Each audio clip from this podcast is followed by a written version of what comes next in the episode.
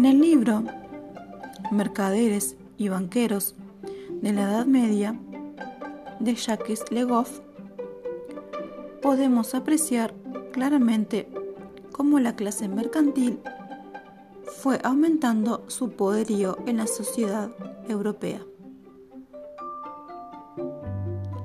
Nos encontramos con capítulos en donde trata de cómo esta clase social fue fuertemente influyente en las ciudades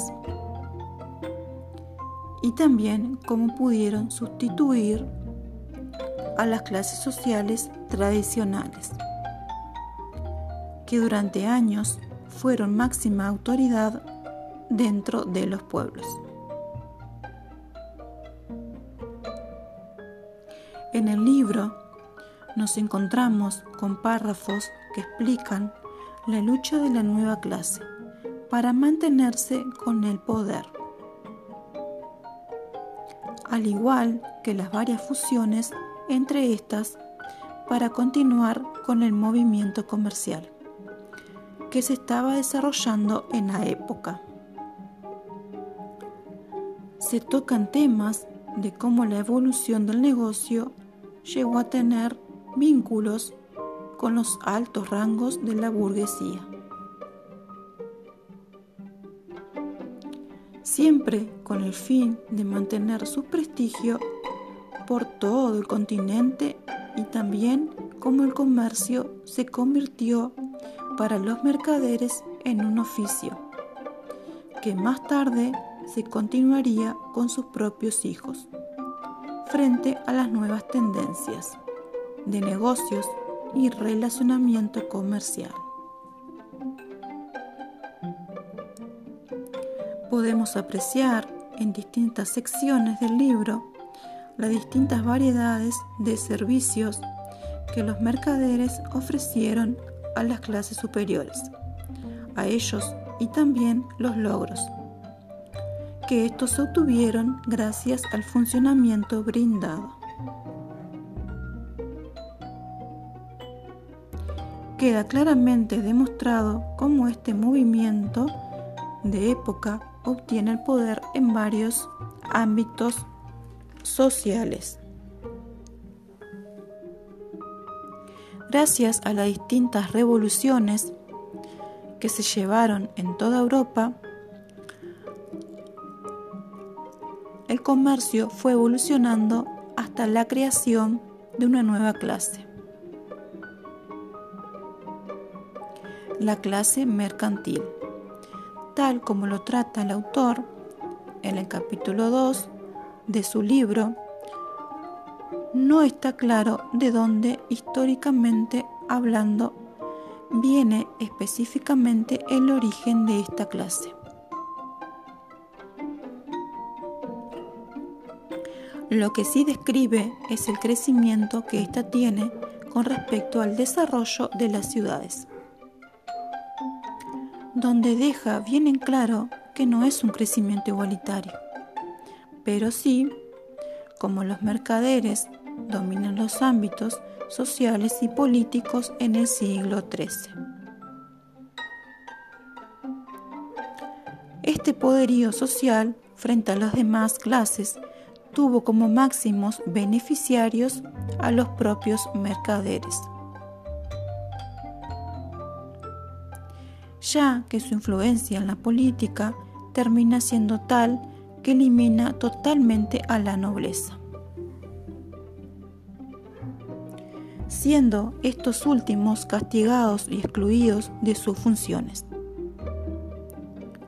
A lo largo de los años, con el crecimiento del crecimiento urbano, la economía rural fue en decadencia y en conjunto la nobleza, ya que su poder económico se, concentraba en este rubro, que durante un tiempo fue en paralelo y sin contacto con el comercio mercantil. La pérdida de su fuerza económica llevó como principal consecuencia a la ausencia de sus privilegios de nobles. Y aunque esta clase haya desaparecido, su relacionamiento con los negocios siguió con las nuevas fuentes de mercado.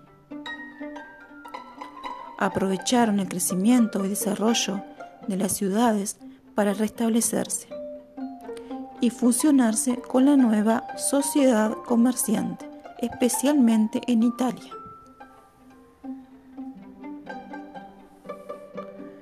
Con el pasar de los años, los mercaderes empezaron una lucha para mantener su estatus social y su fuerza política. Ya que la clase obrera se convirtió en una amenaza que pretendía terminar con este poder. La clase mercantil comenzó a buscar aliados, de los cuales se pudo colocar a antiguos nobles pobres a gobernar ciudades.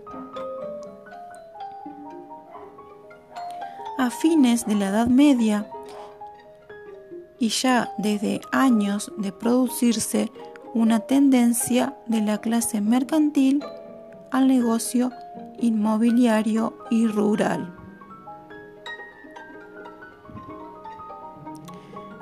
Claramente se pudo identificar que entre los nobles y los mercaderes nunca existieron grandes diferencias.